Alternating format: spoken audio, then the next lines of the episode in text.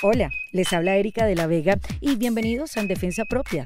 Yo me imagino que muchos ya están listos para este shot de energía semanal, donde el único objetivo es recordarte que tu camino hacia la reinvención puede ser incómodo y también puede ser complicado, pero no es ajeno al de todos los demás. En ninguno de los episodios de este podcast existe la resignación. Aquí no vas a encontrar excusas para quedarte paralizada ante la ansiedad que produce la incertidumbre, y menos en esta conversación con mi súper invitada de hoy. Ella es Alexis de Anda. Nació en Coyoacán, Ciudad de México. Ella es comediante y aunque al principio de su carrera creyó que quería ser actriz, con el tiempo se dio cuenta que no quería contar las historias de otras, sino la suya propia a través del humor. Muchos la conocieron por el programa Fashion Police en E! Entertainment Television, otros la vieron en sus especiales en Comedy Central y otras como yo la conocimos en Netflix en su primer show de stand-up comedy llamado Mea Culpa.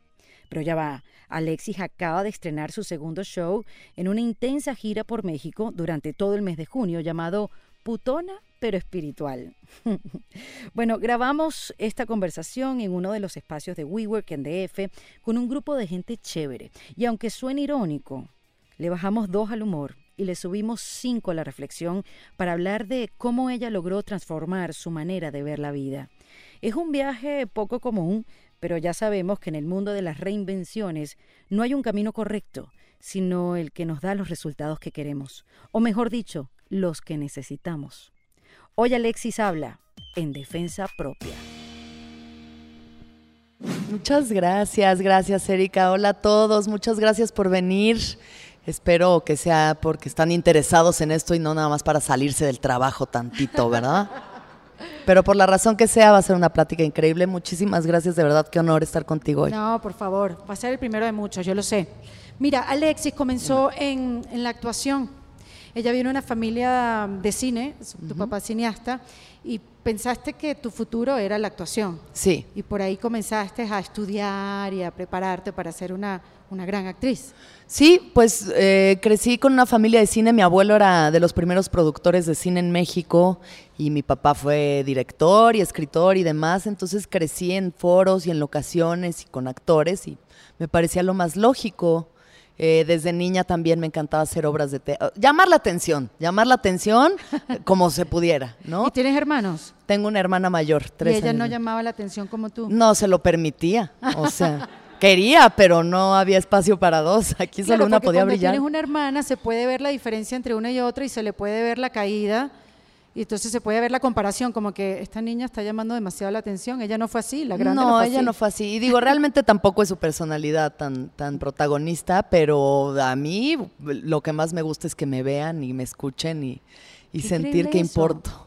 Pero eso, eso es interesantísimo porque tú sabes qué me ha pasado, que las mujeres que se que se dedican al entretenimiento o que, no sé, o de repente mujeres que tienen muchos seguidores en Instagram, qué sé yo, son tímidas En la vida real. en o la sea, vida real. ya. Y tú no, No, nada, o sea, no tienes esa parte que si soy, no, yo soy introvertida, yo soy introvertida Sí. y, y- y soy más callada como en la vida normal que en la vida de los medios y no me gusta llamar la atención. a mí me fascina llamar la atención. Pero he aprendido que hay lugares para llamar la atención y otros en donde no. O sea, se vuelve muy desgastante querer ser el centro de atención todo el tiempo. Claro. Como que tiene que ver también con una necesidad no cubierta, ¿no? De miren, la niñita herida, mírenme, mírenme, mírenme, y es como, bueno, ya, también importa si no hablas, también Exacto, vales, o sea, también existes. vales si no te están escuchando ni estás haciendo reír a nadie, y como que ya lo he ido soltando con el tiempo, he aprendido que también es importante paso mucho tiempo sola, o sea, también soy una persona muy de mi casa y con mis gatos y mi perro y hablo con ellos y, Qué bueno. y ahí soy su Dios. soy su Dios, solo a mí me rinden pleitesía. Pero tú sabes eso de llamar la atención, tú sabes que a mí me ponía nerviosa, ya no, porque ya pasó, pero yo nada más de pensar, de casarme como lo dicta la sociedad, en la iglesia, con el vestido blanco y caminar Mm. con mi papá hasta que me recibiera el esposo, me daba taquicardia. Ya. Yo eso, toda mi vida decía, ¿cómo yo voy a poder hacer eso? Ajá. Por eso de no llamar la atención. Por eso me casé con un hombre ya divorciado. Ya. Sí, me busqué la manera de salir de eso. Registro civil. Sí, y- total. Ya la gente fue a la fiesta como que, ajá, ya pasó, ¿dónde firmo? Además, yo me casé bien, bien tardecito también. Entonces, como que, ajá, ¿y dónde está la caña? ¿Vamos a tomar o no? Pero, pero qué, qué, qué increíble ese tipo de diferencias. ¿Y qué hacías de pequeña? Como que hacías un acto delante de la visita. Shows, ponías- no, no, no, unos shows. Tengo, por fortuna, mi papá grabó todo lo que hicimos en la infancia, todo. Entonces, hace como tres años me dio un disco duro con todos los videos de mi vida desde que nací hasta hace como tres años. Qué bien. Y puedo ver lo- todo lo que hice. Entonces era, párense todos. En- salía en tutú. Decían que iba a ser encueratriz, que es como una vedette, ¿no? Así. Ajá. Ese era mi destino, según mis papás, porque a la menor provocación era ya, yo ya encuerándome, yo no sé de Qué dónde. risa. ¿Sabes qué? Justo hoy pensaba eso, de dónde saqué eso. Y yo creo que fue eh, Jessica Rabbit. Ah, Jessica Rabbit. Fue como mi primer sex symbol, así que dije, wow, qué mujerón. Quiero ser como ella y cogerme a un conejo. No, ¿qué pasó? ¿Qué pasó? No es cierto, tampoco para tanto, ¿eh? Pero sí me gustan los dientones. Em, me encantaba hacer show, entonces salía en tutú y con listones y bailaba y les voy a hacer una obra de teatro y entonces ahora va a bailar este y obligaba a mis amiguitas a bailar y todas, ya estamos hartas, cállense, yo aquí digo qué hacer. Que igual son herramientas que me han servido mucho ahorita para producir y hacer otro tipo de cosas. Obviamente, organizar. lo canalizaste bien. Me gusta para- mandonear gente. sí. Claro, pero para llegar a la comedia pasaste por ese proceso natural que para ti tenía que, bueno, tenías que ser actriz, obviamente lo tenías en la sangre, de pequeña fuiste así, venida de la familia y, y comenzaste a estudiar seriamente actuación. Y me metí, sí, comencé a estudiar seriamente actuación en la escuela de Televisa. em, seriamente, decimos. Que digo, es una súper escuela, Bueno, la verdad. sí. O sea, la gente piensa, ay, Televisa solo tienes que ser guapo y ya. Pues digo, sí tienes que ir a una escuela donde estudias 12 horas al día y son cuatro años de carrera. Y sí tienes que ser guapo también, porque si no, pues vas a ser el malo al que matan en el segundo episodio. Pero. Exacto. Pero entré pensando eso, que iba a hacer, a hacer telenovelas y que me iba a ir maravilloso y que iba a triunfar inmediatamente, ¿no? Como todos los adolescentes soberbios pensamos que la vida va a ser fácil. Y, mm, y estando en la escuela me di cuenta de que sí me gustaba actuar, que sí me gustaba entrenarme y que no me gustaban los valores que apoyaba Televisa. Mm. O sea, que realmente para mí había algo incongruente en lo que yo quería y lo que yo pensaba y lo que veía en las telenovelas. O sea, ¿por qué tienes que enamorarte siempre del patrón? ¿Por qué tienes que ser la buena, buena, santa, santa, pura, pura? Y si no, te van a matar porque eres la villana y eres una prostituta y, y ya, esos son tus dos destinos como, como personaje femenino en Sí. una telenovela, ¿no? Y además Y- que eso, o sea, eso no le gusta a los productores. Ser ¿Qué una persona cuestionamientos? No, no, que no, no, cuestiones no, no. un guion, No, no, no. un personaje. Para nada. Y que inequívocamente el final feliz va a ser tu boda. Eso. Cuando ¿Qué ya es que empieza no? la novela, de verdad. Y pues con eso crecimos. O sea, yo justo tengo un chiste ahorita que digo, estoy tan bien programada por las telenovelas mexicanas que nada más conozco un güey que me gusta y María Mercedes para servirle a usted. De una. Ya, patrón, lo que usted quiera. O sea, ¿qué? ¿A qué hora? Sí, ya estás eligiendo de qué color van a ser las cortinas y todo. Sí, las telenovelas nos han hecho daño. En Venezuela también nos hizo, nos hizo daño las telenovelas y el Miss Venezuela. No, bueno, Miss Venezuela de haber Sí. hecho mucho daño. Mucho ¿no? daño porque entonces eso, o sea, tú nacías y sabías si eras bonita o fea. Sí. Si había una tía que te decía, tú vas a ser Miss. Y si no te lo decía, pues eras horrenda, ¿no? O sea, no tenías ningún tipo de futuro. Qué fuerte. Pero era una presión como que tú de verdad podías crecer pensando que, bueno, voy a ser Miss, Claro. ¿no? Yo alguna vez escribí eso en esos tests que te hacían como en cuadernos. Sí. ¿Qué quieres decir en el futuro? Veterinaria, esa, el El chismógrafo. chismógrafo. Veterinaria o Miss. Veterinario. Yo también quería ser Miss Universo. Aspiraba poco de ir en la infancia a Miss Universo. Pero además es eso, ¿no? A los 18 les regalan sus, su Claro. operación. Su Te operación. de ahorrabas un montón de dinero porque te arreglaban los defecticos. Qué locura. Sí. este, pero bueno, eso no le gusta a los productores, ser una estudiante de actuación que esté diciendo lo que piensa. Cuestionar las cosas y Sí. cuestionar al sistema no es algo que en general guste mucho. Sí. Y como a la mitad de la carrera dije, ¿qué estoy haciendo aquí? ¿Para qué sigo perdiendo mi tiempo en un lugar donde no quiero trabajar? Entonces me fui a Casa Azul, que es la escuela de Argos, que Argos pues es como, ¿no? Esta empresa, esta eh, empresa de producción que es mucho más telenovelas que traen mensajes políticos y Epigmenio Ibarra es como súper de izquierda y demás. Entonces dije, no, ya, yo actriz seria aquí, o sea, hueso colorado y voy a hacer crítica social y, y llegué a la escuela y dije, soy la más pendeja de esta escuela, qué horror. O sea, yo soy la de Televisa. Ah, claro. Soy la que viene de Televisa, o sea, la Barbie, ¿no? Así. Claro. Y pues claro. nada, es adaptarse a distintas circunstancias y, y también me entrené muy bien ahí. Creo que de todas formas, como en cualquier escuela, porque siempre el maestro tiene autoridad y puede como abusar de esa autoridad, creo que de pronto también uno le da como esta cualidad de Dios a los maestros y te manipulan de maneras muy raras. ¿Y cómo saliste de ahí? O sea, ¿cómo, ¿cómo llegaste a la comedia? ¿Cómo te diste cuenta que ese era tu lugar, que podías hacer Ya. vida en la comedia? Mm, pues salí de la escuela, empecé ¿Te a... graduaste? Me gradué, me gradué, bien, bien, un aplauso, sí. un aplauso. Ay, gracias, gracias, ya sé. Fue, No, fue por- difícil, pero se logró. se logró. Sí, sí, sí.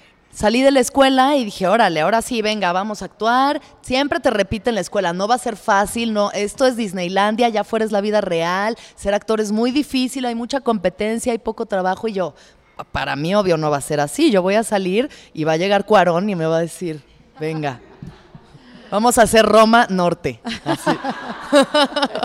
y este, y salí de la escuela y dije, wow, qué difícil, qué difícil. O sea, es solamente estar constantemente haciendo castings y pruebas, ¿no? Mucho para comerciales. Uno de mis primeros chistes justo fue de eso, que era, hice un casting para un comercial de tortillas y me pidieron que llorara. Y fue muy fácil porque solo tuve que cerrar los ojos y pensar, estoy haciendo un casting para un comercial de tortillas. Después de tanta preparación. Después de cuatro años de carrera. Y bueno, sobre todo el rechazo, ¿no? O sea, es la frustración de que sales lleno de ímpetu y quieres trabajar y es no, no, no, no. Y uno no sabe por qué no. O sea, te lo tomas todavía muy a pecho. Yo, me lo- mi ego todavía se sentía muy ofendido de no quedarme con el trabajo y pensaba, pues claro, si estoy contra una brasileña de dos metros que parece un avatar dorado, Claro, obvio. ¿cómo voy a quedar yo, no? Porque la culpa era de los demás. ¿no? Sí, en ese momento no era yo, era como, obvio hay alguien mejor que yo para este trabajo y pues yo no tengo las chichis de Marta y Gareda, entonces no voy a poder trabajar en cine jamás. Y muy rápido me desilusioné con eso y dije, a ver, ¿qué hago, no? ¿Qué hago? Y justo había sacado Twitter, Ajá. entonces estaba empezando a escribir cosas sobre esta frustración que sentía sobre todo y como que tenía mucho odio adentro de mí, entonces... Pero sin ni siquiera haber empezado como a trabajar una carrera, ya estabas. ya me estabas desesperé mal. muy rápido, Sí. me desesperé muy rápido. O sea, no, no, no aguanté, como que también decía, ¿cuál es el propósito de esto? ¿Quedarme en una serie que no me va a gustar? O sea, como que no sé. No le veías como sentido. No le estaba encontrando sentido. Mm. Y entonces todo eso lo escribía yo en Twitter y veía que la gente reaccionaba y decían como, ay, sí, jajaja, sí, wow. y dije, "Mm, a ver, aquí hay algo. Ajá. Y justo en algún momento me entró la idea de hacer stand-up. Tenía un amigo con el que vivía en ese momento que me estaba poniendo muchos videos y mucho stand-up comedy y entonces me enseñó como un par de comediantes y me enseñó Amy Schumer Ajá. y dije, wow, wow, lo que está haciendo ella, wow, yo quiero hacer lo que está haciendo ella. Y ya para ese momento en México, como que el, el mundo estando pero ya estaba medio desarrollado. No, nada. empezaba, o sea, era un embrión apenas, o sea, era, era un casimerito de la, de la comedia. ¿Conoces los casimeritos? No, pero me río aunque no entienda. Son unos Porque soy una persona es muy que amable. vamos a hacer un paréntesis para que le explique a Erika lo que es un casimerito, Vamos, vamos, porque es muy fuerte. Un casimerito es un muñeco, hay, hay una compañía en México que se llama Destroyer, Ajá. que es como muy católica. Eh, entonces tiene unos muñequitos que se llaman casimeritos, que es como un cigoto, es un cigoto. Coño, qué cigoto. Un cigoto es cuando todavía no es un feto, como, Ah, como ah, una agrupación de células que ya va, puede, está a punto de ser feto, pero todavía no es feto. Y es un muñequito que venden y es famosísimo en México para que las niñas entiendan que ya hay una vida ahí desde, desde las células, desde el cigoto. Wow. Trae instrucciones, lo llevas al hospital, o sea, trae, es un rollo de, de propaganda antiaborto muy pesada. Wow. Sí. Y pues digo, las mamás no saben, de pronto es de que, ay, ya denle el muñeco a la niña, pero es como un inception de no abortes porque es pecado. Qué fuerte. Ajá. Bueno, entonces la comedia era un casimerito. Ya sé, es muy fuerte, pero yo ahorita traigo al casimerito así en la cabeza muy heavy. No, además que qué fuerte, porque ya, ya de una, cuando eres pequeña te dan un bebé, un muñeco para que lo cuides y le des tetero y que llora y todo lo demás. Imagínate si te dan esa No, ya células, Célula. células agrupadas. Se llama, se llama cigoto casimerito, o sea, no te lo están poniendo así como así diluido, no, de que esto son unas células y no lo puedes sacar de su incubadora como ¿Qué? hasta las tres semanas de que te lo regalaron, o sea, es un rollo muy Es peor que el Tamagotchi.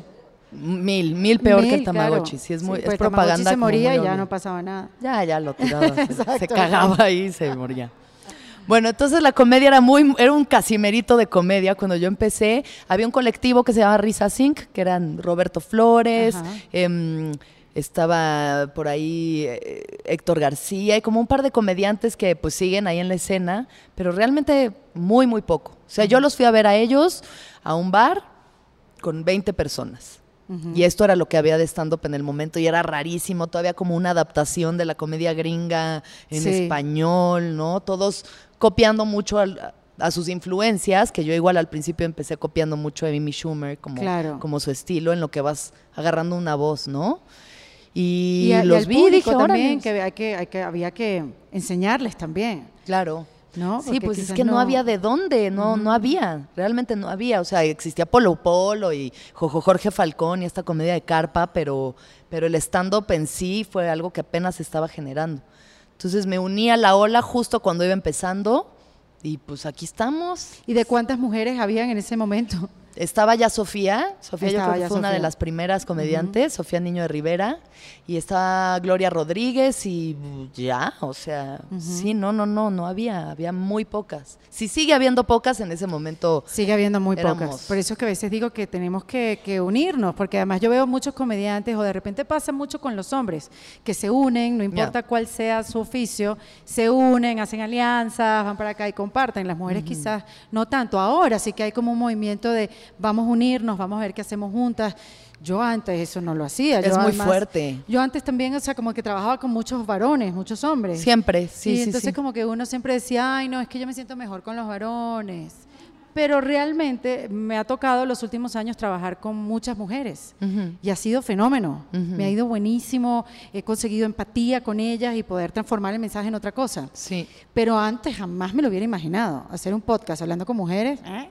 Qué raro. imposible, ¿verdad? Sí, Creo que también estamos muy programadas a hacer competencia.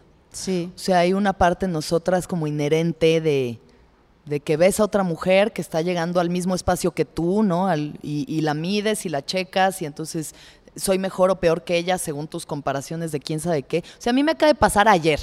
Ayer, que yo creí que ya lo tenía superado y yo me siento súper feminista y ultra progre y así. Y hice un colectivo de mujeres que se llama Pijamada, que somos siete comediantes mujeres, porque dije, no puede ser, o sea, Muy no bien. puede ser que solo seamos Sofía y yo. Ajá. O sea, ¿cómo es que no estamos subiendo todas como están subiendo los hombres? Porque ellos están armados de confianza, porque al hombre se le dice, ve, sé lo que tú quieras. La mujer es, ve y sé estas cuatro cosas. Y ya, y en tacones, porque si no, no. Sí, sí. Bonitica, pues. Y vete guapa y sé bonita y no hables muy fuerte y, y es agresivo, ¿no? Lo que hacemos al final es agresivo y es subversivo y es increíble, pero todavía nos cuesta mucho trabajo como empoderarnos dentro de la comedia. Sí. Entonces hice mi colectivo y todo, y yo soy la- una máxima feminista. Y ayer fui a un bar a probar chistes, y hay una chica nueva que se llama Gaby Navarro, que se subió antes que yo. Y dije como, ah, ya llegó otra guapa aquí, mira. Y yo ya, y más joven, y más. Y me entraron así los viajes de que es que ella es más joven y es más guapa, y entonces me tengo que poner perra porque yo, me entró la perra Qué interna. Qué Y luego loco. dije, a ver, Alexis, estás loca, o sea, al revés, ayúdala. Correcto. Entonces- Pero es difícil, sí, porque eso lo tienes adentro. Pues como está inculcado y tienes que estar como en esa lucha. Hay que luchar contra eso. Hay que luchar, sí. porque sí, lo, lo ideal es que exista la hermandad y que todas podamos subir juntas, porque ya es momento. O sea, ahorita no hay más, chicas, ya no hay más. ¿Nos unimos o nos unimos? O sea, no hay sí. más. Para cambiar todas esas cosas, para cambiar el acoso, para cambiar la legalización del aborto, todas es, ser dueñas de nuestros cuerpos, poder decidir sobre quién somos, no nos queda de otra más que unirnos, unirnos y elevar, porque ya. O y con ese y con esa manera de pensar te has conseguido resistencia, te has conseguido gente que, que Que no le gusta lo que dices, que, que- Sí, digo, sí ha habido gente que no le gusta lo que digo y creo que hay mucha gente que mi comedia les parece corriente o, o como desagradable y lo puede ser porque al final no estamos acostumbrados a que una mujer mexicana, ¿no? Criada católica, de cierta clase social, diga las cosas que yo digo y, y hable de su sexualidad y hable, ¿no? De, pues, me gustan las drogas y me gusta el sexo y he hecho muchas cosas muy raras, pero soy humana y estoy aquí haciendo lo mejor que puedo para ser una mejor persona y para, para que lo que yo haga pueda ayudar a otras mujeres a no sentirse tan solas ni tan locas. totalmente. Justamente. Esa es la idea. Y en la comedia, hace, hace poco yo estuve conversando con Joanna Hausman, que es una comediante venezolana, vive en Nueva York, y hablábamos un poco de qué drena ella a través de la comedia. Cómo drena uno poco a poco su locura. Hay unas que hacen clases de yoga, hay otras que meditan, hay otras que, ¿sabes? Necesitan otras herramientas. Joana hace comedia y ella dice que ella drena la rabia. Ella tiene rabia. Ella está enojada. Y ella sí, y ella drena a través del humor la rabia que tiene, que se le ha bajado un poco, pero ese ha sido como que su, su, su motor. Ujú. ¿Tú qué drenas a través de tu comedia? Mm. Creo que también hay rabia. Creo que todas las mujeres tenemos un enojo colectivo que nos cuesta admitir porque nos han dicho que una mujer enojada es una mala mujer. Ujú. Creo que sí hay rabia, hay rabia por la forma en la que funcionan las cosas, ¿no? Por tener que estar sometidas a estos este- estereotipos. Em, también hay como una tristeza, hay como una tristeza. Hay como esta parte de las cosas que al final uno habla de las cosas que le duelen, ¿no? O sea, para mí la comedia trascendente es cuando hablas de las cosas que, que te duelen. Y a mí, por ejemplo, mis fracasos amorosos, como que hay muchas cosas en mi vida que van muy bien y el amor es esa... Ahí está, es la cruz de mi parroquia. O sea, ese es- Sí. entonces es como esta frustración de no poder conseguir una pareja y es que, ¿qué? Seré demasiado, ¿no? Y, y justo en ese ser demasiado soy todavía más. Claro. Pero es que así vas a intimidar a los hombres, Alexis. ¿Cómo puedes ser sí. tan fuerte? ¿Cómo puedes hablar así? Eso no le gusta a los hombres. Pues lo voy a hacer más. O sea, voy a. Claro. ¿No? Entonces, para mí creo que sí, sí, esa es como la grieta por donde entra la luz, para mí. Y además que tu Mm. comedia al principio, ¿cómo se dice en inglés? Es self-deprecating. Sí, autoconmiserante, ¿no? Exacto, es darte duro por todas partes antes de que a- a alguien venga a decirte que eso es un mecanismo de defensa también, ¿no? Total. Como que yo voy a hablar primero mal de mí y cualquier cosa que ustedes digan ya no me va, a- no me va a doler. ya no me puede doler tanto como lo que yo diga de Sí. mí misma. Sí, fue algo que hice y funcionó muy bien durante mucho tiempo, em, incluso desde la secundaria. O sea, yo iba en una secundaria mixta, había hombres y mujeres y con mi grupo de amigos si no, les decían los caimanes. O sea, era así de, si no te ponías al tiro, pues te tocaba, ¿no? Hombre mujer, lo que fueras. Entonces había que aprender a tener una agilidad mental brutal para burlarte del otro, burlarte de ti mismo, ¿sabes? Que nadie te ganara ni te diera la vuelta. Les agradezco infinitamente que me hayan enseñado eso porque me ha hecho una mejor comediante. Claro. Pero sí, mucho tiempo fue burlarme de mí misma y creo que por lo que veo en la comedia, por lo menos en las mujeres mexicanas, es recurrente el tema. Estoy sola, estoy gorda, no tengo trabajo, me va mal. ma, ma. Y ya que lo vi y, y lo identifiqué en mí también, dije, ok, qué bueno, ¿no? Ya lo hice, pero ya. O sea, creo que justo es el momento de cambiar ese discurso. Bueno, porque es parte también de que, bueno, ya te curaste, puede ser. Me curé también, sané Sí. esas heridas en las que estaba todavía, ¿no? De seguir reiterando en el tema de estoy sola, estoy sola. Pues si lo sigues repitiendo, Dud, ¿qué crees que va a pasar? O sea, Obvio, entonces, ¿por qué no cambias tu discurso? ¿Por qué no dices tú eliges? Y tú estás arriba. Y, y justo ahorita que. Otro chiste, perdón, es que también estoy haciendo aquí ya publicidad, ¿no? Pero Pero adela- bueno, además que empieza la, la- la- la gira de Putona pero espiritual. Empieza la gira de Putona pero espiritual primero de junio en Puebla, Ajá. que es el mejor lugar para empezar esta gira, porque es la ciudad más católica de México. Este, tengo un chiste que digo, eh, me enamoré, bueno, claro, me enamoré de alguien que también se enamoró de mí, que no siempre pasa. Porque ya ven cómo dicen, no todo lo que brilla es oro, pues no todo lo que me cojo quiere ser mi novio. Muy bien. Ni yo de ellos. No sé, no todo lo que me cojo quiero que sea mi novio tampoco. Yo tengo cosas que hacer.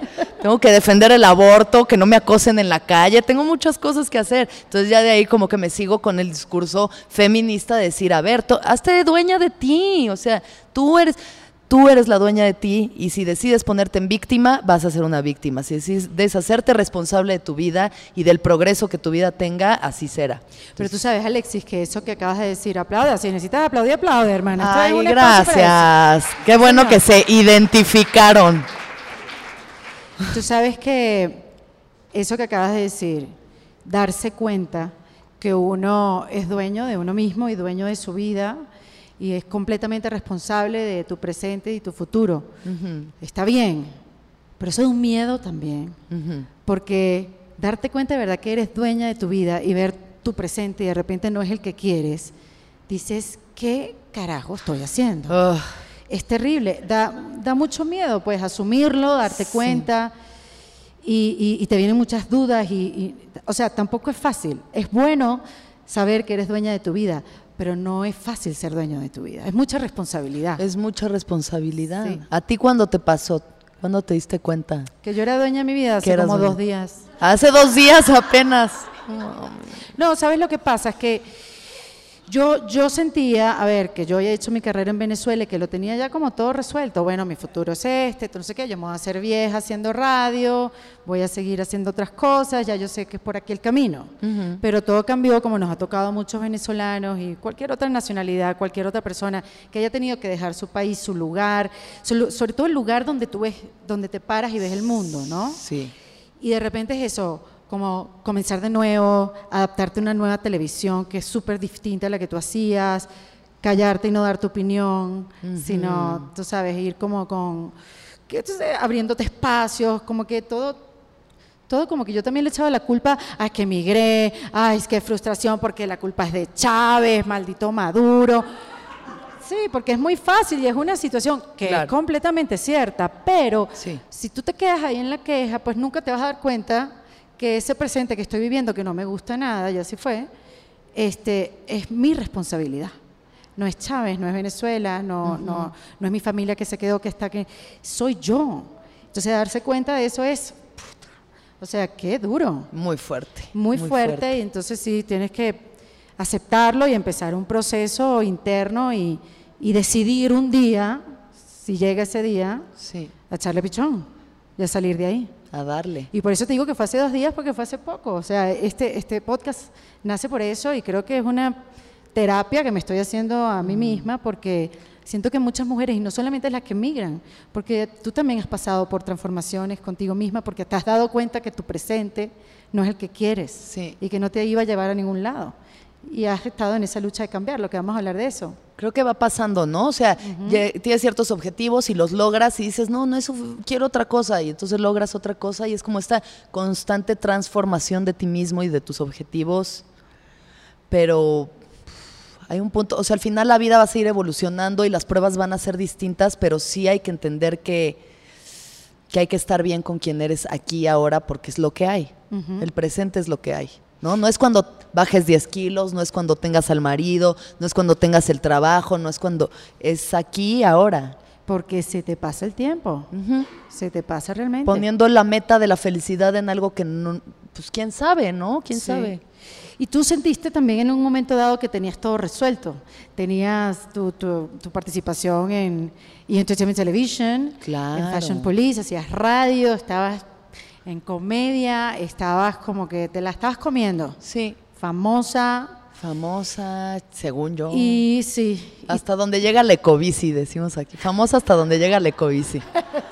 Sí, ya voy a Ciudad Neza y no sé qué tanto me reconozcan, pero sí, sí llegó un momento en el que sentía que lo tenía todo hecho, pero también estaba en un viaje de poder. O sea, era como una borracha de poder, le llamo yo, estar borracha de poder. Digo, dentro de una fantasía, ¿no? Absurda. Tenía un programa de televisión que, pues, ¿qué- ¿cuánta gente podría haber visto? No importa, ¿no? Tamp- o sea, no era Rihanna, era un programa de tele, ¿no? Y pues mis amigos cool y famositos y yo sintiéndome, me están regalando cosas y yo, wow, soy una chingona. bueno, pero de repente para ti eso era el éxito en, esa, En ese esa- momento en sí. ese momento. Pero hasta que me di cuenta de que me sentía muy vacía. me sentía muy vacía, o sea, estaba tratando a la gente como si fueran tontos, me sentía superior. Y creo que sentirse superior es un mal lugar para estar. Mm. O sea, creo que eso es una, es el ego diciendo, aquí tus chicharrones truenan, mami, y no estás conectando con la gente y estás viendo, a to- o sea, es como, ay, son unos pendejos, porque la que se siente pendeja eres tú, realmente, eso es lo que pasa. Entonces es ahí donde entra mi viaje espiritual, que pues, putona, pero espiritual, ¿ven? Mi viaje espiritual de decir, la felicidad no se encuentra en el éxito aparente, ¿no? En el que tengas el programa o no, porque pues sí, o sea, yo conozco gente que es muy exitosa y se siente muy vacía, ¿no? y, y están intentando llenar el vacío con tantas cosas y compre y compre y comida o fiestas o sexo o cualquier cantidad de cosas. Y ha sido un viaje para adentro, para adentro, para adentro, para adentro, para llegar a ver a la gente como igual. ¿Y cómo te diste cuenta? O sea, ¿cómo, ¿cómo uno se puede dar cuenta como que ya está, esto ya está bueno? Agarrar el ego por el cuello y ahorcarlo, meterlo en un cuarto oscuro. O sea, ¿cómo, cómo lograste eso? Darte cuenta y empezar esa exploración espiritual. Y, Sí tuve que, para mí parecer, tocar fondo. Creo que ta- cada quien tiene su fondo o cada quien encuentra su punto más oscuro, ¿no? Que al final el viaje del héroe es ese, ¿no? Es como salir a la aventura y tener que bajar, a- a- descender a los avernos para poder salir reivindicado. Y para mí fue estar en un momento en mi vida en el que solo iba a trabajar y me iba de fiesta y había cortado con un novio con una relación tóxica y codependiente terrible en la que según yo eso era normal y así, así eso era el amor, ¿no? Bueno, pero eso nos pasa a muchas mujeres, pensar que bueno, si es el amor, así es la relación y... y hay que aguantar, que te hablen mal. O sea, un novio, les voy a contar lo que me dijo. Nos estábamos peleando un día en mensajes. Él toca en una banda, entonces estaba de gira y ya saben que ahí casi no se portan mal. Está de gira y nos estamos peleando y me dijo, pues yo creo que el problema es que ya no cogemos chido porque tú ya no estás chida. Eso me dijo. La eso persona me que te dijo, quiere. eh, mi, eh, mi amor, mi amor, el amor de mi vida me dijo eso. Y yo así de, ay, no, o sea, eso ni mil años de terapia te quitan esos traumas, ¿no? Claro. Pero al final es algo que yo necesitaba, o sea, en retrospectiva yo necesitaba enfrentarme a eso para también salir de ahí, ¿no? Dejar esa relación que dije, es que ya, ¿qué tanto más podemos hacer? Digo, no, sí, yo también le hice unas horribles, horribles. Claro, así. claro, claro. no, que O sea, una, la no santa, es una santa ella, palomita, ¿no? Sí, sí. Pero bueno, en una relación terrible, ¿no? Autodestructiva, mi autoestima ya por los suelos, ya, ¿quién soy? ¿Qué está pasando? Wow, qué fuerte. Sexos, drogas, rock and roll. Entonces estaba yo pues, de fiesta y en fiesta en fiesta, acabé en un after con unos amigos y ya estaba, o sea, seis de la mañana, así ya estoy cansada, me metí a dormir al cuarto de un amigo y pues de pronto medio me despierto y ya estamos cogiendo y es como, Sí. como que me costó años darme cuenta de que eso era una violación. Me costó años. Sí. Tres años darme cuenta de que me habían violado. O sea, que no fue un consentimiento ni fue... Y durante mucho tiempo traía ese enojo adentro y, y al final más, o sea, yo lo, yo lo hablé con esta persona, como que lo senté y le dije, ¿sabes qué? Necesito que hablemos de lo que pasó porque no me siento bien con esto y porque fue una transgresión a mi cuerpo y a mí Y a la amistad, a la confianza. a todo. Pero también es eso, no entendemos la gama del abuso, no estamos apenas todos tomando Sí. conciencia, ¿no? De estas cosas. Entonces, para mí eso, o sea, no es de que no es una escena así de que acabé en la regadera llorando ni nada, solo algo se rompió. Algo en mí se rompió después de esto. Y todavía seguí de fiesta un rato y me valió madres hasta que dije, ya, o sea, ya que tan ya que ya que tanto más te puedes hacer daño, o sea, que tan más hueca te quieres sentir. Y fue en ese momento que mis mejores, no estoy diciendo que todos deban de hacerlo, pero esto es lo que pasó conmigo. Mis mejores amigos me invitaron al desierto a comer peyote. Que es una, es una, es como una, Es una, una mata. Es una planta, es un cactus eh, eh, psico- psicodélico, ¿no? Es una planta sagrada, una planta medicinal que, pues, la verdad a mí ya me ayudó muchísimo. O sea, yo, para mí ese viaje al desierto fue un parteaguas en mi vida porque pude como sentir, perdonarme, primero que nada perdonarme, que creo que es importante que cada quien lo aprenda a hacer a su manera, el perdonarse Correcto. por Sí. hacerse daño, Sí, de lo sí. que sea, ¿no?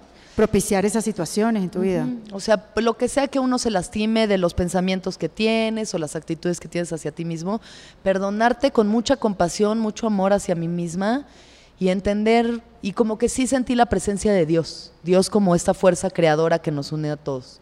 Entonces, para mí, a través de, de esta planta, dije, órale, puede, puede haber otras formas de tratarse mejor. Sí. Entonces ahí fue como que ya había llegado lo más oscuro y fue como que vamos de subida, vamos de subida, vamos de subida. Te ayudó a salir de ahí a ver otra cosa. Me ayudó a ver otra cosa. A, a Sí. tener objetivos también.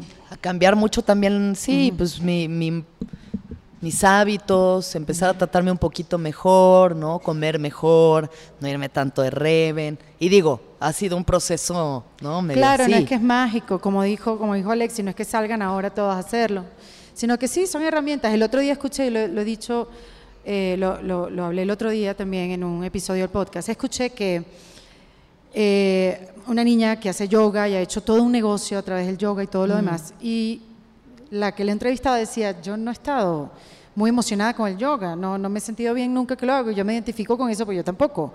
Y ella dijo algo muy cierto, la que hace el yoga, dice, es que esa era la herramienta que yo necesitaba Sí. por cómo ha sido mi vida, por el- los rechazos y por toda la vida que le había pasado a ella, una persona muy ansiosa, muy abandonada, esa era la herramienta que ella necesitaba. Otras necesitamos otro tipo de herramientas, quizás en mi caso yo necesito salir corriendo todos los días. Ya. Y correr, y correr, y sí. Tratar de llegar al- a, a algún lado que nunca llego, pero correr, correr, correr. y oxigenarme. Y, y si esa fue tu herramienta, pues Pues fue como una puerta. Yo no llamaría las. O sea, yo he trabajado mucho con plantas medicinales y demás, ayahuasca y peyote.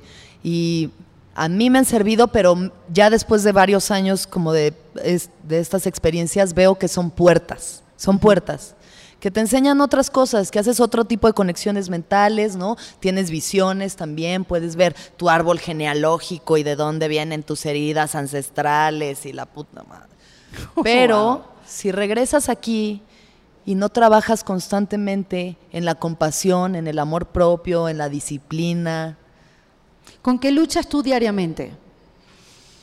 los pensamientos negativos, autodestructivos. Ujú.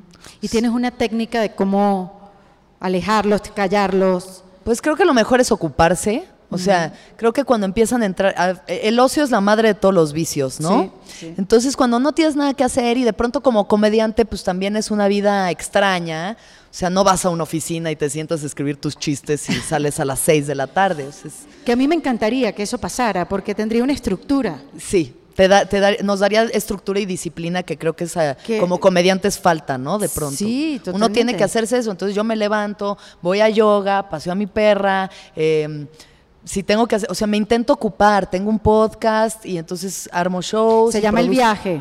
Apenas tiene El un Viaje. solo episodio. Dos, ¿verdad? ya- Ah, ya vamos dos. en el Ah, yo segundo, uno sí. nada más.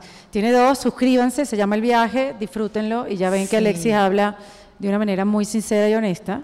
Así que... Sí, y sí, después, ojalá les bueno, guste. Va a ser sí. una serie de entrevistas, el primero es el mío, pero son como el viaje de muchas personas que me parecen interesantes. Y lo que me parece importante es estar creando. Para mí, para mí el crear es mi mejor manera de rendirle tributo a Dios, porque Mm. Dios es creación y la creación es lo que como artistas tenemos para eh, disfrutar la vida. Y yo lo que más amo en la vida es hacer reír a la gente y subirme a un escenario. Me encanta, es donde más presente estoy. Donde Sí. más presente me siento es cuando estoy ahí conectada con mi trabajo y con la energía de la gente y es puro amor. Para ti, ¿qué es el éxito hoy en día?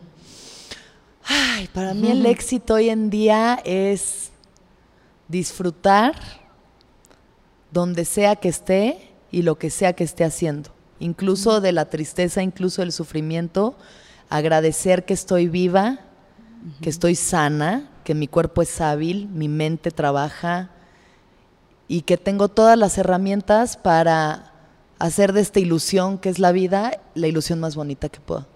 Qué increíble del Alexis que hablamos hace un rato a lo que estás diciendo ahora. Sí. De verdad que voy a probar el peyote. Pero por favor, vamos juntas, vamos todas chicas. Sí. Viaje al desierto Sí, colectivo. no sé, yo nunca, nunca, nunca lo busqué, no sé. Ya. Siempre querido estar como en control de mi mente.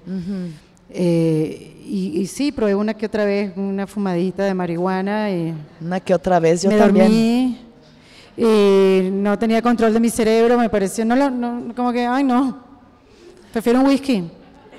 Total, cada quien, cada quien sus cosas. Sí, para relajar, pero por eso te digo, cada quien con sus herramientas, porque también siento que las personalidades también son muy complicadas, ¿no? Y Definitivo, y también hay gente que necesita sentirse más en control de, su existencia. Completamente. Y dijiste algo ahorita también, porque eso de aceptarse las tristezas.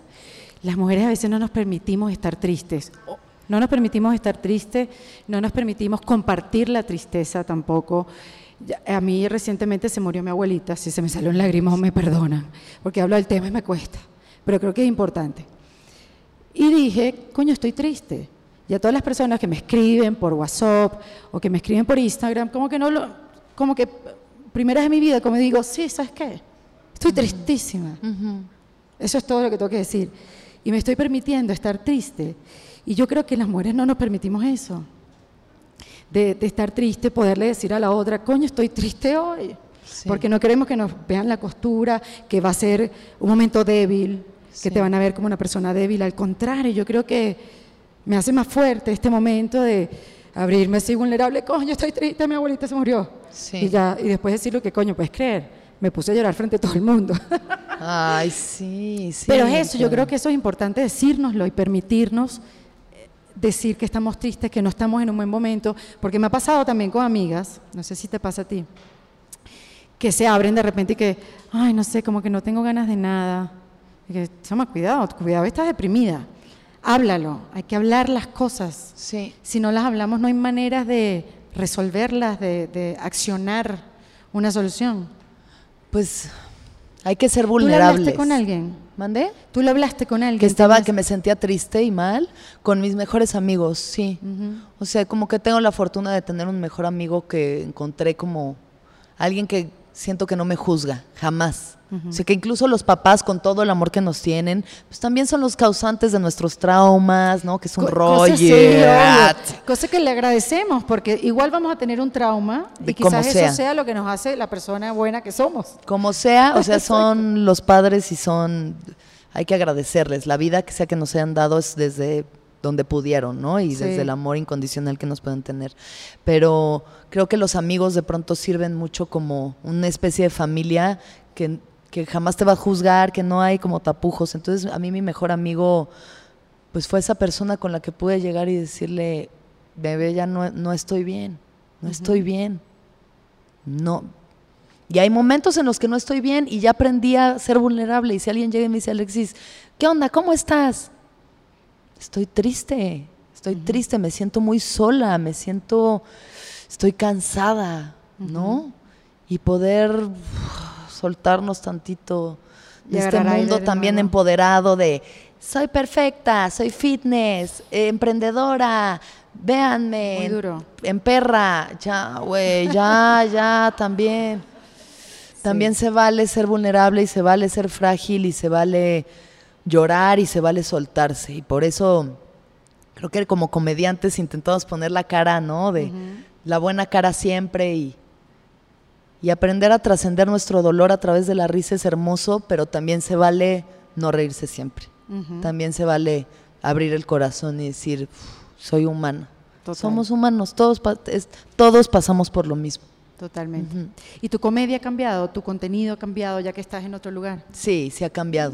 O sea, estaba mucho más... Si ven Mea Culpa, mi especial en Netflix, em, estaba muy enojada, estaba muy enojada lo siento, o sea, yo lo veo y es muy fuerte, grito mucho, es muy punk, o sea, es algo vestida de novia, pero es como en un estacionamiento, es una cosa muy punk, muy, ¿no? Y es sórdido, todos los temas son súper sórdidos, mi voz, todo, es mucho, mucho, mucho. Yo ahorita lo veo y hasta digo, ay, niña, esta niña, ¿quién Pero si lo ves, ¿te gusta ver tu material? ¿Te gusta? No, no mucho. Es fuerte, ¿no? Es muy fuerte, sí, es muy fuerte. Digo, creo que es importante porque hay que desapegarse de, ay, soy yo y ver como el trabajo, pero pero me parece súper fuerte verlo porque lo siento bien cargado, justo como de enojo y de frustración. Y ahorita sí he entendido que sí también se vale ser feliz y desde la comedia también se puede, desde la felicidad también se puede hacer comedia. Desde el estar bien y desde el sanar y, y como que me burlo de otra forma ya de las cosas. O sea, rescaté una perrita de la calle y la amo y hablo de mi perrita y hablo de ir al, al desierto a hacer peyote y hablo de pues, ser mujer y la menstruación y la copa menstrual y como que va desde otro lugar y desde un lugar que es más alegre y me siento mucho mejor. O sea, ahorita me siento mucho mejor. Salud. Salud, sí. Yo estaba oyéndote hace rato y dije, pero está llorando, pero ¿por qué está llorando? También. Es una gripe, una cosa. Sí, una, una cosita. Creo que es importante tratarse muy bien uno mismo. O sea, Sí. hay que tener mucho amor a uno mismo, porque justo, ¿no? Mi tema es el amor y el amor y el amor y la pareja y ¿cuándo llegará mi príncipe azul? Y es como, empieza desde adentro. Sí. O sea, el amor no es algo... amor propio. creo que Rumi que lo dice, no hay que buscar el amor, hay que buscar las barreras que nos hemos hecho en contra del amor. Entonces, si uno se llena de amor propio, el universo resuena con eso y, y llega amor a ti, llega amor y llega amor. De muchas formas distintas, ¿no? No tiene claro, que y que no es algo mágico, es algo que, como tú has dicho aquí, hay que trabajarlo todos los días. todos los días y también trabajar esta programación de que va a llegar tu pareja a salvarte o resolverte la vida cuando solo te va a traer otro tipo de problemas, ¿no? No, O si sea, los hombres están esperando que uno llegue a su vida es para uno resolverles la vida. No. No. Sí, no. No, no, no. No hay que No es la así, vida a nadie, no es ¿verdad? así. Sí, no es Aprendieron así. mal. No es así. Alexis, dame tres tips para reinventarse, que tú lo has hecho y que lo, que lo estás haciendo, porque todavía está- estás en ese proceso. ¿Cómo se puede uno reinventar en paz? ¿Cómo se puede uno reinventar en paz? Peyote. Peyote, hongos o ayahuasca. Una de esas. O sapo. También hay un sapo. Háblame, yo he escuchado lo del sapo. Lo del sapo. Y El sapo es que heavy. súper fuerte, sí. Sí, bueno, yo soy muy partidaria de la psicodelia, como ya se habrán dado cuenta. No es para todo el mundo. Si están tomando tratamientos psicológicos, antidepresivos, ansiolíticos, no les recomiendo hacer ningún tipo de psicodelia porque puede hacer un cortocircuito. Claro, Si hay no- gente que no está preparada. Sí, para no, o sea, es una contraindicación si estás Totalmente. tomando medicinas, pero increíblemente es otro tipo de medicina que funciona como de una manera más contundente. El sapo es un sapo de Sonora. Em, existe un sapo que vive en el desierto de Sonora, que vive bajo tierra durante 10 meses del año. Y luego sale estos otros dos meses en temporada de lluvias y tiene unas glándulas que generan un veneno que los indios seris, que son los de allá de Sonora, pues los agarran y les exprimen estas glándulas y ese veneno lo secan y te lo fumas. Ese, ese es el psicodélico Wow. más potente que existe en el planeta Tierra hasta el momento, que se haya encontrado hasta ahora. Entonces, pues yo conocí una chica que facilitaba esta medicina y me dijo, ¿le entras? Y yo, pues órale, va. A mí que no me cuenten, ¿eh? Yo voy y yo Exacto, pruebo. Yo, exacto. a mí que no me digan de qué van las cosas. Entonces, eh, pues la primera vez que lo hice, porque lo he hecho seis veces, la primera vez que lo hice fue en mi casa y entonces estaba yo sentada en el sillón y me dio una pipa, como, de- como una pipa así con una bola de cristal, ¿no? Y le puso los cristalitos y me dijo, lo voy a prender y va a hacer mucho humo y tú nada más le vas a dar un jalón muy fuerte, ¿no? Y yo, órale, va, ya, pulmón de Pacheca, pulmón entrenado, órale, va. Entonces ya le doy así, y me dice, ya, cuenta de 10 para atrás. Entonces yo estoy así, 10, 9, 8. Lo que sucede con el sapo es que es una... eh, Lo que contiene 5-meo-DMT, que es una molécula que naturalmente genera el ser humano y todos los seres vivos tenemos DMT en nuestro organismo, Ajá. que es la, eh, o sea, está en la glándula pineal y esta molécula se activa cuando naces y cuando te mueres. Son como los dos momentos en los que das como Wow. La experiencia de fumar sapo es como la experiencia de morirse. O sea, es una disolución. Ya sé, ya sé, suena, ya sé. Suena muy fuerte. Y lo es. Disuelve el ego completamente. O sea, es una disolución completa del ego. Si uno logra entrar en esos viajes y soltarse lo suficiente, porque no siempre pasa, hay gente que se la pasa mal. No estoy diciendo esta es la respuesta de todo. Pero lo que a mí me pasó es que cuando yo fumé este, este, el veneno del sapo, Empecé a contar para atrás y empecé a sentir dentro de mí como si estuviera bajando en un elevador, así de que... Y mi último pensamiento consciente, controlado de mí fue, suéltate. Y dije, órale, pues como si fuera el bungee, ¿no? De que va. Wow. Y entonces ya no tenía cuerpo, ni, o sea, ya no existía planeta o cuerpo o nada más que energía. O sea, me convertí en energía y ¿Te en- acuerdas de eso perfecto? O sea, no es que me acuerdo de la sensación. De la sensación. O sea, es un viaje muy corto de 15 minutos, pero cuando no existe ni tiempo, ni espacio, ni cuerpo y regresas a la frecuencia vibratoria de la creación, se vuelve como un wow, wow, wow, wow. O sea, eso. Y ahorita salen corriendo uno de. "Ay, qué-". Como un gong, como cuando le, un cuenco tibetano, como el sonido de un cuenco, que es solo una frecuencia, te conviertes en la frecuencia del universo. Ya sé, suena súper hippie, pero créanme. No, está bien. Yo Y está bien. este, y entonces hay una sensación contundente de que de aquí vienes y aquí vas a regresar. O sea, vienes del todo, te vuelves parte de todo otra vez y es como paz absoluta, paz, amor, calor, eres todo, eres todo. Eres consciente de que eres parte de todo. Qué loco. Por un momento de tu vida no hay, ya sé, no sufres, no hay dolor, no hay frío, no hay nada más que amor y paz y pertenencia absoluta al todo. Entonces es como sumergirte así en el cosmos, en el amor del cosmos, así, ¡guau! Y luego ya empiezas a regresar, a regresar, a regresar. Y yo así, ay, ¿dónde y no te dio, no, oye, ¿y no te dio pánico no volver? No, no me dio tiempo de que me diera pánico. Me dio como un segundito de miedo antes de soltarme, como de que, ay Dios, esto se va a poner, órale, va. Y lo he hecho seis veces, bueno, cinco veces después de eso y, y siempre ha sido distinto de alguna forma, o sea, he profundizado en distintas cosas en esa experiencia, pero sí he sabido por la gente que ha vivido esto que es de las cosas que más te pueden transformar. O sea, se usa para rehabilitar a gente de heroína, como Me cosas muy heavy, porque... Y, y se convierte en una adicción. No, no, creo que es algo tan fuerte que está muy difícil que te vuelvas adicto al sapo, además de que es muy difícil de conseguir. Em, o sea, yo lo recomiendo como una experiencia única para los que lo quieran probar y, y pues es un privilegio poder vivir este tipo, como, lo- o sea, viene de un sapo, ¿no? Como qué locura, o sea, O sea, yo estoy en shock poniendo cara de normal. sí, de No que, sé, ah, es un, o sea, un podcast más aquí estoy- en Mariano Escobedo. Este, Yo estoy fresca, hermana, No, pero ya por sé. estoy. Sí, yo sí me he ido al otro lado, o sea, yo sí me he ido al otro lado y, y si la muerte es algo así, a mí me hizo creer en la reencarnación, me hizo creer en justo en eso, en que el- estamos aquí viviendo experiencias individuales porque vamos siempre a regresar a la totalidad. Entonces venimos a vivir ciertas experiencias y si creen en el karma, yo creo que también, pues a cada acción hay una reacción. Entonces, Sí. con mucho amor y mucha compasión, empezar a ser mejores personas y poquito a poco irnos elevando hasta esa frecuencia, porque al final es una frecuencia. Entonces, pues chingón. ¿Qué Bueno. les digo yo, está.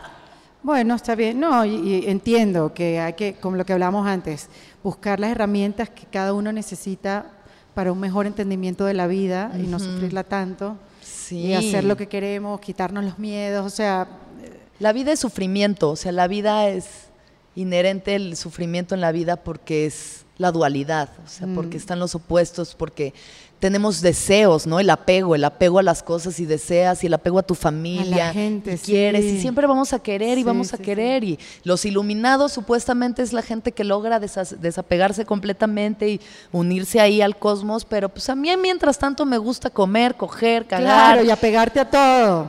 Instagram, o sea, me gusta. Pero una parte de mí entiende que es un juego. Una parte de mí ya entiende que esto es un juego y que hay algo Eso te soy libera. mucho más que esto, que sí somos mucho más que lo que creemos que somos. Y es bonito para mí darle esa intención a mi vida, la búsqueda de, Correcto. de mantenerme en ese algo más. ¿No? Y te ves. No te conozco, pero te siento en paz. Ahí vamos. Sí. Sí, ahorita, porque luego. híjole. Ahorita. Ahora, entonces hablamos de tres tips. Después no vamos a llorar. Después estábamos hablando tres tips para reinventarse. Tres tips. Me Entonces, peyote. Psicodelia, si les gusta, si quieren probarla, yo recomiendo plantas sagradas, pero con mucha responsabilidad siempre. Em, hacer ejercicio, hacer ejercicio siempre, full, 100%. 100% es la respuesta. El que decidan hacer, a mí me gusta el yoga y bailar. Me gusta mucho bailar. Ah, muy bien. Sí, o sea, me gusta, me, como que me conecta al cuerpo y, y hacer ejercicio siempre va a estar bien. Serotonina natural, sin andar buscando sapos ni nada. Y te da una rutina, si a veces no la tienes, te da rutina. Sí, pues generarse alguna especie de rutina creo que da mucha paz. Para ciertas personas, igual hay otras que no, pero a mí sí me ayuda mucho para reinventarse y cuestionarse constantemente, cuestionarse todo, cuestionarse la existencia, sus propósitos de vida, lo que los está haciendo felices, lo que no, por qué hacen las cosas que hacen, si es porque alguien les dijo, por complacer a alguien más, como intentar escuchar al corazón. Me parece muy importante confiar en nuestra intuición en un mundo donde hay tantos estímulos y es difícil como ver para adentro y, y, serse fieles a ustedes mismos, no se traicionen. Sí, es difícil eso que dices, es verdad, de conectarse, porque cuando estamos sentados solos esperando algo, lo que sea, siempre recurrimos al teléfono. Y de alguna manera es imposible conectarse hoy en día. Yo hasta en acupuntura uso el teléfono. Descargas eléctricas. En todas partes, sí, todo mal. Y, y, el otro día no tenía el teléfono cerca, las agujas estaban puestas en un lugar donde me dolía si me movía. Y estuve 15 minutos sola conmigo. Y fue una sensación tan extraña poder pensar, revisarme, cómo, cómo estoy. Tú sabes, de verdad es difícil estar solo, solo, solo hoy en día sin tener algo que te esté distrayendo que te esté quitando la atención donde la tienes que poner. Yo creo que yo le voy a sumar, nadie me ha preguntado, pero hay que desintoxicarse un poquito de todas esas cosas que te distraen de ti mismo, porque es un mecanismo también de defensa. Sí, yo pues siento mucho que el micrófono eh, tenga un problema de rectitud. Está yendo, pero se oye, ¿no? Porque ya, ya lo intenté voltear varias. Tiene chanfle este micrófono. pero hablando de micrófonos, hay un micrófono por ahí que es para aquellas que, si tienen alguna pregunta, a Alexis, para utilizarlo, aprovechen que es un momento, aquí está el micrófono, ajá, viene Valen. Si tienen alguna pregunta, algo que quieran comentar, para que quede plasmado en la grabación, no tengan miedo. Mira. ¿Viste? Siempre hay una valiente. Ven, ahí está el micrófono. No quiero sonar como vieja chueca, ¿no? A mí, el, a mí el tema del aborto, fíjate, yo, bueno, soy publicista, mercadólogo y la verdad es que me siento bastante liberal, por decirlo de muchas maneras, pero a mí el temita del aborto sí me genera ruido, ¿no? Creo que hay un montón de, de, situaciones en las que tú dirías, bueno, ¿no? Como que vamos a verlo, ¿no? Pero esto de transformarlo también en una fiesta de yo hago con mi cuerpo lo que me da la gana, yo creo que tendría que ser antes de, ¿sí me explico? O sea, con tanta información, etcétera, deberíamos estar haciendo otras cosas eh, para evitar que sea el aborto el derecho a hacer con mi cuerpo lo que me dé la gana, pues, o sea, hay, hay, una parte ahí que de todo lo que estás diciendo, aparte de ser divertido, me parece bien sensato, pero me encantaría tu opinión, fíjate, y la tuya también, por supuesto, ¿no? Este, sobre este como el límite extra, ¿no? Como que de está todo prohibido, a, vamos todas a abortar, ¿no? O sea, como que como que ese punto intermedio, no sé, dame tu opinión, please. Claro. Sí, pues para mí el tema del aborto, yo soy parte del movimiento de la marea verde, que es este movimiento de la legalización del aborto no tiene tanto que ver con el acto de abortar y vamos todas a abortar y, uh, o sea, no, no es festejar el acto de abortar, es luchar por un derecho y por una libertad de decidir sobre tu propio cuerpo lo que pasa con él. Porque, porque igual para la gente que eh, está en contra del aborto, para la gente pro vida, no se trata de vamos a salvar estas vidas, se trata de vamos a controlar el cuerpo de las mujeres. Vamos a no vamos a permitirles ser dueñas de su propio cuerpo. Porque desde el privilegio es muy fácil pensar en una situación de aborto de, ups, no usé condón, uh, bueno, bye. Pero hay muchos casos que son muy sórdidos, muy difíciles, en los que hay niñas de 14, 15 años que fueron abusadas en su propia casa ¿no? Situaciones bien delicadas y no pueden abortar y, y les hacen abortos mal practicados y acaban muertas, estériles, ¿no? O sea, es una situación de que pueda ser un proceso legal, seguro y gratuito para quien lo necesite. Yo estoy segura de que abortar no es una decisión fácil para nadie.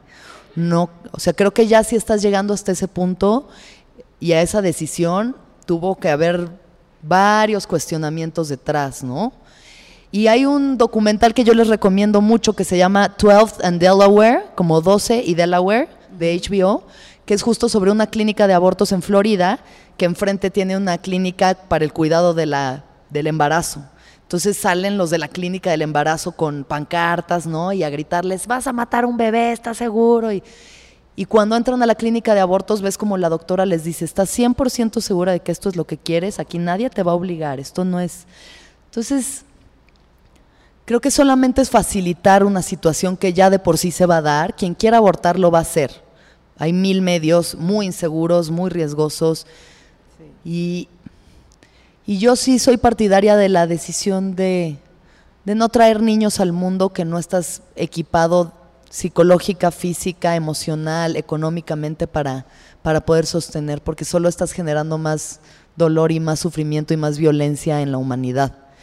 Entonces, a mí lo que me parece importante es poder, o sea, no quiere decir de que haya todos aborten, sino si llega el caso en el que lo tengas que hacer, lo puedas hacer sin tener que estar dando causas ni excusas ni, ni porque sí, solamente en la Ciudad de México el aborto es legal hasta la semana 12. En el resto de las, del país es causal, es por ciertas situaciones de violación, riesgo de vida de la madre, X o Y. Pero, pero yo creo que debería de ser un servicio que se pueda facilitar, en un proceso que ya de por sí puede ser muy traumático, no hacerlo todavía peor.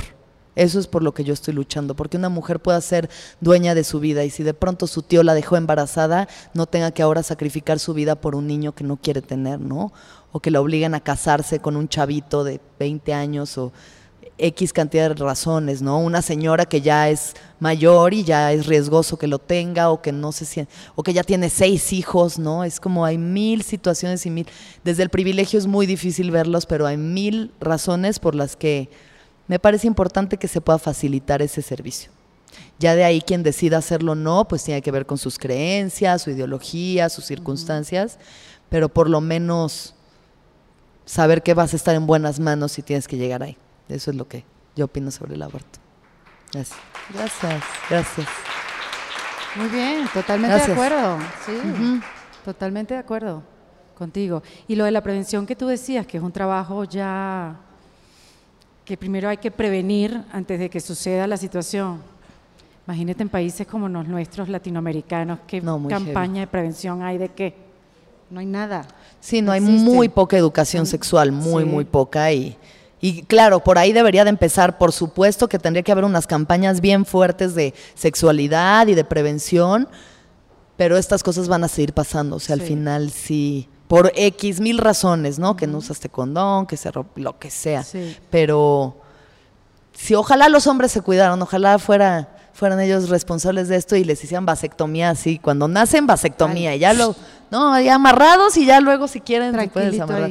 Pero bueno, eh, ojalá eso fuera la primera parte, pero por lo menos ya sí está la situación, se pueda resolver de la manera menos traumática para todos. Gracias por tu pregunta. Gracias. Una pregunta más. Eh, hablando sobre todo de las redes sociales, me gustaría saber cómo ustedes, como figuras públicas, han gestionado su amor propio con todo el impacto que, este, que estamos teniendo ahorita este, en las redes sociales. Inclusive nosotros que no somos figura pública estamos impactados en ese sentido. ¿Cómo, ¿Cómo, ustedes este, hacen como para que le resbale esa parte para nosotros también? Porque inclusive en que no somos figuras públicas, pero desde nuestras trincheras tenemos cierto trabajo y también nos están impactando como mujer sobre todo.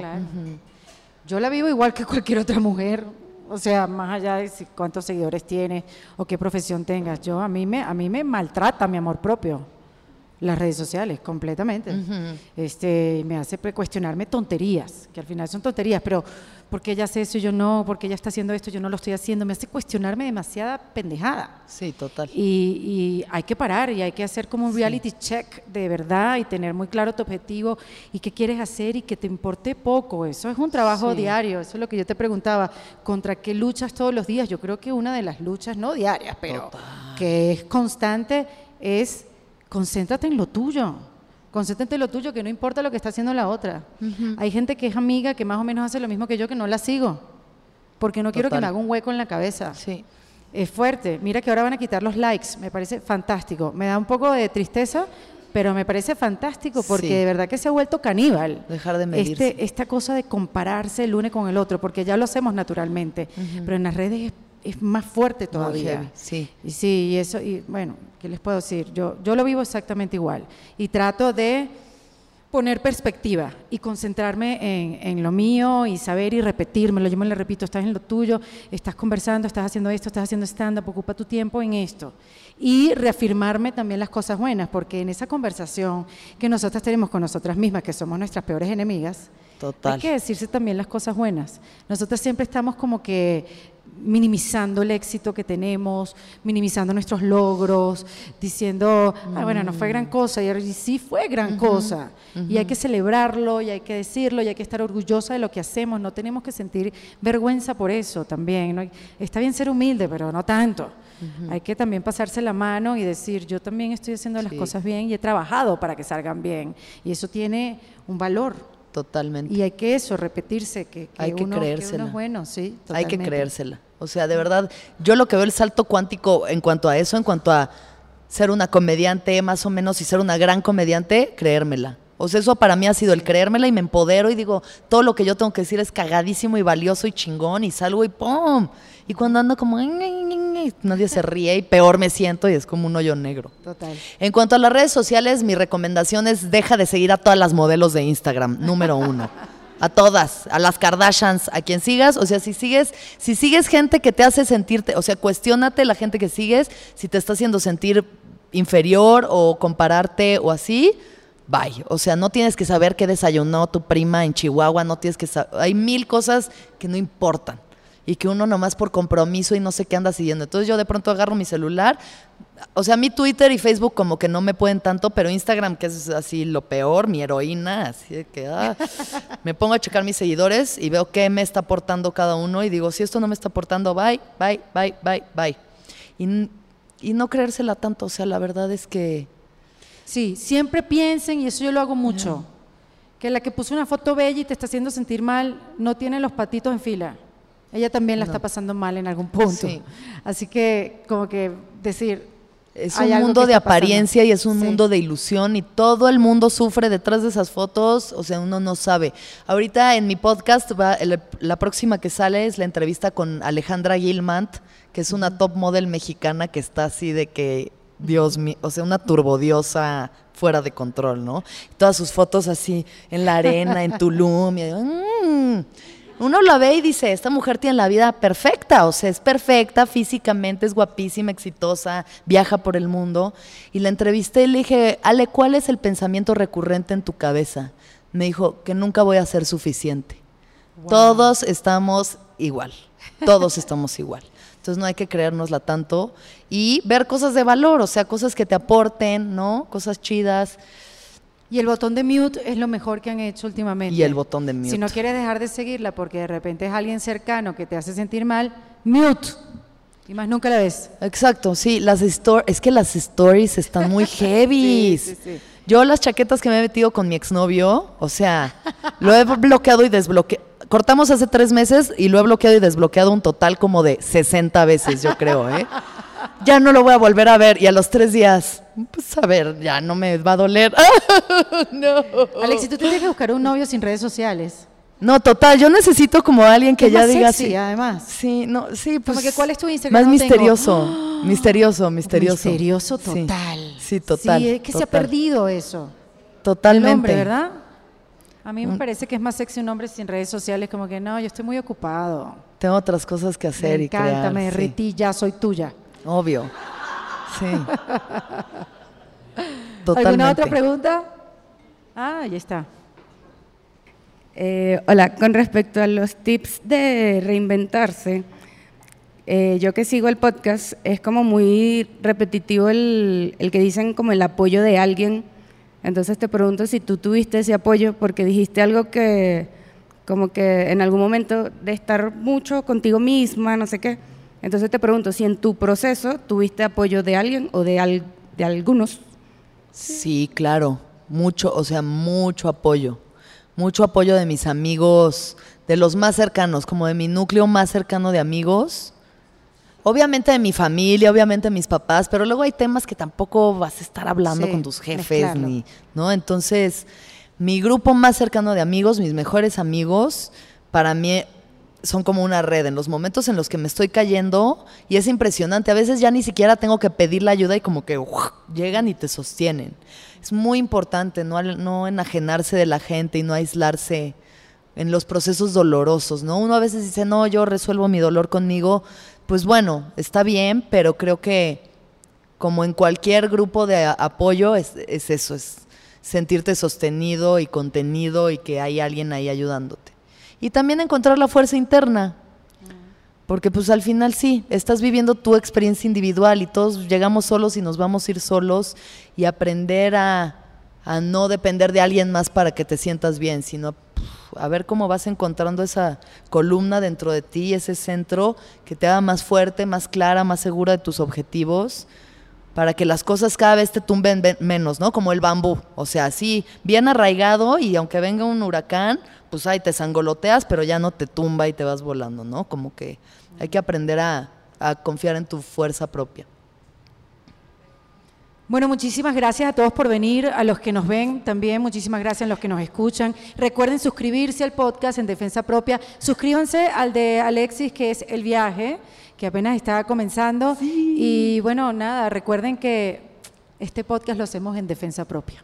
Gracias, Alexis. Muchas gracias, Erika, muchas gracias a todas. Lo máximo. Esto fue en Defensa Propia, grabado en los espacios de WeWork, producido por Valentina Carmona y editado por Andrés Morantes, con música original de Para Rayos Estudios. Recuerden suscribirse y recomendar el podcast. Yo soy Erika de la Vega y nos escuchamos en un nuevo episodio. Hasta luego.